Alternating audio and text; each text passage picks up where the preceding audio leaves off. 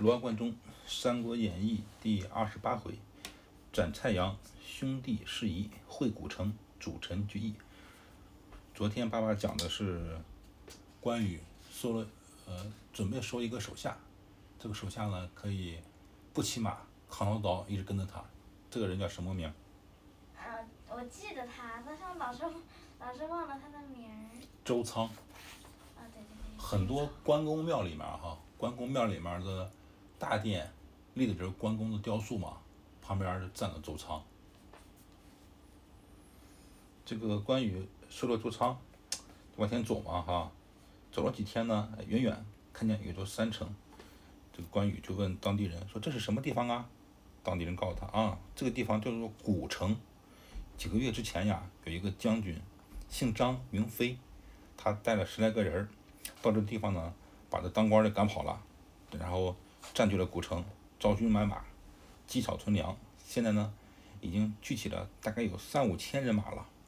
这个周围呀，也没有人敢动他。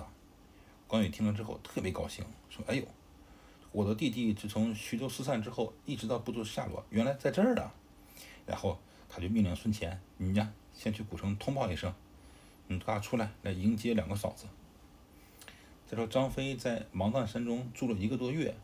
他呢也是外出打探刘备的消息，偶然呢路过古城，他呢到县里面借些粮，但县官不肯嘛，张飞就很生气，就把县官赶跑了，夺了县官的大印。是杀了吗？嗯，赶跑了，没杀。原文就说，因外出探听玄德消息，偶过古城，入县借粮，县官不肯，非怒，因就逐去县官，夺了县印。逐嘛，就是赶赶跑了，没有杀。嗯，他占了古城，暂时在这安身嘛。当天，孙乾呢，领了这个关公的命令，进城去见张飞。相互行完礼之后呢，就说刘备啊，到了袁绍那里，现在呢，又投奔汝南去了。现在关羽直接从许都带着两个夫人到此了，请张飞将军出去迎接。张飞听了之后呢，也不回话，随即呢。穿上盔甲，手持长矛，带着一千多个人。穿上盔甲呀！哎，你接着听啊，带了一千多人从北门出来了。孙权特别惊讶，也不敢问呀。孙权是个文臣哈，张飞是武将，而且张飞还是这个刘备他们主公的结拜弟弟。孙权也不敢问，只是跟着他一起出来。关羽看见张飞来了之后，很高兴啊，就把刀给那周仓，让周仓拿着。然后自己骑着马，也不带兵器嘛，来见张飞。为啥？为啥还要那那个拿？让他拿着？这样子，在古代啊，很多将军，呃，穿盔甲，他上就是骑马时候都带着兵器嘛。但如果两个人相见，你带着兵器，很容易让对方误会你是来杀他的。为了讲礼貌，古代这个将军或者是两个人见面时候呢，都是不带兵器，不都不带兵器。你看现在，咱们现在这个国际上的礼仪，两个人见面之后就握下手嘛，说你好你好，握握手哈。这个握手的习惯怎么来的？就是在古代，两个人见面之后不带兵器，然后把手伸出来让你看到，手里面也没拿没拿兵器，也没有长兵刃，然后两个人握一下子，这样就相互就建立信任关系了。现代国际上通用的握手这个礼仪，就是从那时候流传下来的。所以说，关羽去见张飞也是。不带兵器，把兵器给周仓，但是可能张飞误会了，他把这个刀给周仓了吗？拍马过来来迎接这个张飞，张飞呢瞪大个眼睛，然后大吼一声，提着矛就冲关公过来就要杀他。关羽特别吃惊，赶忙闪过了，就说：“哎呀，弟弟呀，嗯，这是干嘛呀？你难道忘了我们桃园三结义吗？”张飞说：“哎，你这个不讲义气的人！”你还有何脸面过来和我相见？关羽说：“我怎么不讲义气了？”张飞说：“你背叛了刘备，投降了曹操，然后呢，还拿到了爵位，现在你就想来骗我吗？我今天就和你拼个死活。”关羽说：“啊，你原来不知道呀？这样子，我跟你说呢，也说不清楚。像刘备的两个老婆，咱们两个嫂子在这儿呢，你贤弟啊，你自己去问问吧。这个刘备两个。”这个两个老婆听完之后呢，他们坐在马车上有帘儿嘛哈，就把车帘掀开了，就说：“哎呀，三弟呀，你这是干嘛呀？”赵飞说：“你们不用管，两个嫂子你们在这待着啊。你看我先杀了关羽这个忘恩负义的人，然后我再请两个嫂子入城。”甘夫人说：“哎呦，二弟呀，因为不知道你的下落呢，所以说，这个这个这个暂时带着我们呢投靠了曹操。今天呢，他知道了你们的哥哥刘备在汝南，特意呢不避险阻送我们到此。三弟呀，你可不要见怪啊，你可不要生气，你理解错了。”糜夫人也说：“说哎呀，这二弟在许都呢是出于无奈呀。”张飞不信啊，张飞说：“哎呀。”两个嫂子，你们被被他给骗了，千万不要不要被被他给瞒过了啊！忠臣都是宁死而不降的，大丈夫啊，只能怎么能侍奉两个不同的主人呢？关羽说：“哎呦，这弟弟呀，你可真是委屈死我了，我怎么就说不清楚了呢？”孙权也说：“孙权说，哎呀，关羽啊，是特地过来寻找张飞将军你的。”张飞听了之后，就对着孙权大喝一声。说你怎么有这么胡呃这个这个胡说呢？他怎么有这么好心呢？他一定是过来抓我的。关羽说：“你看，我要抓你，我肯定带着士兵来嘛哈。那现在我单枪匹马的，怎么过来抓你呢？而且也没带枪。啊，你一千多人，我一个人，我怎么抓你呀？我一个人把一千人打败了啊！但是他刚说完这句话，张飞就用手指着远方说：‘你别扯淡啊！你看，你的军马不是来了吗？’”关羽回头一看，远处呢有尘土飞扬，一队人马来了。然后呢，古代行军都打了旗号嘛，哈，他们打的是曹军旗号。张飞特别生气，说：“怎么样？你现在你还继续骗我吗？”然后拿着他的丈八蛇矛就要杀这个关羽。关羽赶赶快把他制住了啊，说：“哎，贤弟，等一等，等一等，这样子啊，你亲眼看我把过来这个曹将给他杀了。”来表明我是真心的啊，我没有骗你。张飞说：“行，你要是真心过来是找这个刘备的，我呢在这里敲三通鼓，只要我把三通鼓敲完，你要把来将给杀了。”关羽说：“没问题，你等着。”一会儿呢，曹军到了，为首一将是谁呀？是蔡阳。蔡阳在这一两回里出场频率比较高。你还记得当时？关羽在曹操那里听说了刘备的消息，想要走。曹操啊、张辽啊等一些大将呢，都建议不拦他。只有一个人特别不服，想要派派兵把这个关羽给抓回来。这个人是谁？蔡阳。对，蔡阳。而且过五关斩六将的时候，这个他还杀了一个人叫秦琪，就关羽杀了个秦琪嘛。秦琪是蔡阳的外甥，就是蔡阳老婆的。老婆家的亲戚，老婆家的亲戚的孩子叫外甥，嗯，对。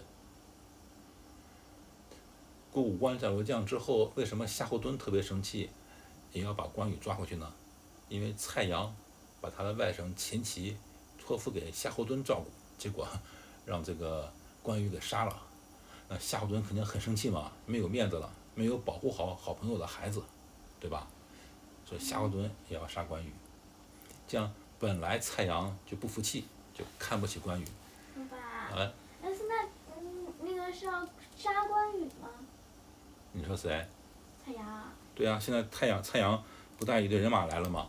刚出场，他为什么呢？爸爸还没讲呢，只是讲起来蔡阳这个人物，让你复习复习这个《三国演义》。但蔡蔡阳在这一回就被杀了。爸爸说了，《三国演义》里面很多人出场就是为了死，啊。很多人。对。好。须臾之间，曹军至，为首一将乃是蔡阳，挺刀纵马大喝：“你杀我外甥秦琪，却原来逃在此。吾奉丞相命，特来拿你。”关羽呢也不废话哈，他为了在张飞面前表表明。他不是来骗张飞的，他真心是想投那个刘备的嘛，所以就一心想把蔡阳杀了，也不废话，拎着刀冲过前去砍，然后张飞呢亲自擂鼓给他助威，这个一通鼓还没敲尽呢，关羽手起刀落，已经把蔡阳的人头砍下了，其余士兵害怕嘛，都跑了。然后呢，关羽活捉了打着这个曹营大旗这个这个这个骑骑兵嘛，这个小小小兵嘛哈，就问你们来抓我，就你们为什么来抓我呀？小兵告诉他，就说蔡阳啊，听说关羽你杀了他的外甥，非常生气，一定到河北来，要和将军交战。丞相不肯，这样呢，就派他让去攻打汝南的刘辟，没想到在这里碰到了关羽了，因为对。因为刘辟和刘备现在他们都在汝南嘛，对吧？关羽也要去汝南，蔡阳也要去汝南，没想到在路上遇到了，蔡阳想报仇，但自不量力，被关羽给杀了。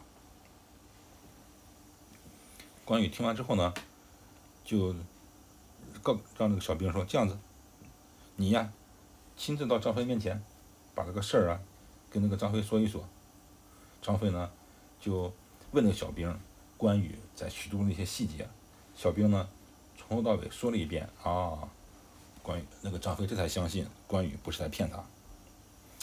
这样呢，这个张飞啊正审问小兵呢，忽然张飞一个手下来报告他说城南面啊来了十来个人，特别呃这个着急，不知道是什么人。张飞就起疑心了哈，赶快带着士兵到南门，一看呢是十来个骑兵。就是就是就是专门是拿弓射箭的骑兵嘛。他们见了张飞之后呢，赶快就是下马行礼。张飞一看是糜竺和糜芳。哎，爸爸刚才讲了啊，刘备有两个夫人，一个叫甘夫人，一个叫糜夫人。你知道对，糜夫人是糜竺的妹妹。糜竺呢是很有威望啊，在陶谦遇到困难，刘备去救陶谦的时候，糜竺就是徐州的非常有名望的人，他就相中刘备了，他就主张让这个陶谦死了之后，把徐州城交给刘备，他一直忠心耿耿地保护刘备，他把他的妹妹也嫁给了刘备。那理论上呢，刘备应该管糜竺叫姐夫。不叫大舅哥，对，叫大舅哥。哎，这个中国的亲戚关系乱七八糟，等你大了之后再再教给你吧啊。那是不是糜夫人很高兴？嗯，还没说到那儿呢。反正张飞一看呢是糜竺和糜芳，张飞也赶快下马相见。糜竺说：“这样子啊，自从徐州失散，我兄弟二人呢逃难回到自己的故乡，就派人呢到处打听，直到呢关羽投降了曹操，刘备呢又在河北，又听说简雍也去投靠，也去河北投靠这个呃这个这个刘备去了。只是不知道张飞将军你在这里呀、昨天呢，路上遇见一伙客人，说是有一个姓张的将军，长得模样挺像你的，现在呢占据了古城。我兄弟二人一想，肯定是张飞将军，所以呢过来寻找。很幸运，真的是你啊，咱们见面了。张飞说：“哎呦，关羽啊，也和孙乾两个人护送两位嫂嫂到了，也刚到，而且他们也知道刘备的消息了。”这个糜竺和糜芳听了之后大喜，一起来见关羽。并且参见了这个两个夫人嘛。张飞呢就请他两个嫂子进城，到那个县衙中安坐之后呢，两个夫人就说关羽这个投降曹操，屯土三岳三世，然后受了曹操很多的待遇，斩颜良、诛文丑、报恩，最后呢挂印封金，这个过五关等这样的事全说了一遍。说完之后呢，哎呦，张飞感动得哭了，就跪在地上。给关云长道歉，这个糜竺和糜芳呢也是很伤心。张飞呢就把当初分散之后他自己这个这些经历呢都说了一遍，同时就这个安排人用就是准备了丰盛的晚宴来款待大家。张飞那时候都干啥的呀？说了吗？没说，张飞就当土匪了呗，还能干啥？徐州失散之后，他在这个，哎。那个什么地方呢？为什啊么你就知道他是当土匪嗯？刚才不讲了吗？他把这个县长赶跑了，然后聚集了招兵买马，聚集了三五千人。那也没写，那那也没写他当土匪的呀。嗯，在那个时候，如果不是当官的让你招兵买马，你自己去养养这个部队，你就是造反。那时候张飞不是官儿是吧？对，他叫私兵那时候，或者或者叫部曲，就是古代的士兵有两种啊，一种是国家征召的士兵，招募的士兵，让你去管理，像这个打仗的时候，你才有权利管这些士兵，打完仗之后，你的将军就回家了，士兵不归你。还有一种士兵呢，就是不归国家管。是将军自己掏掏钱招募的士兵，这些士兵呢只认将军，这帮将将军到哪儿，士兵就跟到哪儿，打仗也行啊，抢劫也行啊，啊一直跟着将军干。这些人叫私兵，也叫部曲，啊，他们只认将军，不认国家。张飞招招募的这三五千人，实际上就是他的部曲，或叫本部人马。在《三国演义》里面，你经常听说哪个哪个将军带着本部人马，就是他自己的私兵。嗯那关于刘备呢？刘备就没有必要了，整个国家都是他的，他是国家一把手啊。这个关于斩蔡阳的故事就讲完了哈，爸爸再给你讲一集古城相会吧，讲第二十九回，嗯，第二十八回。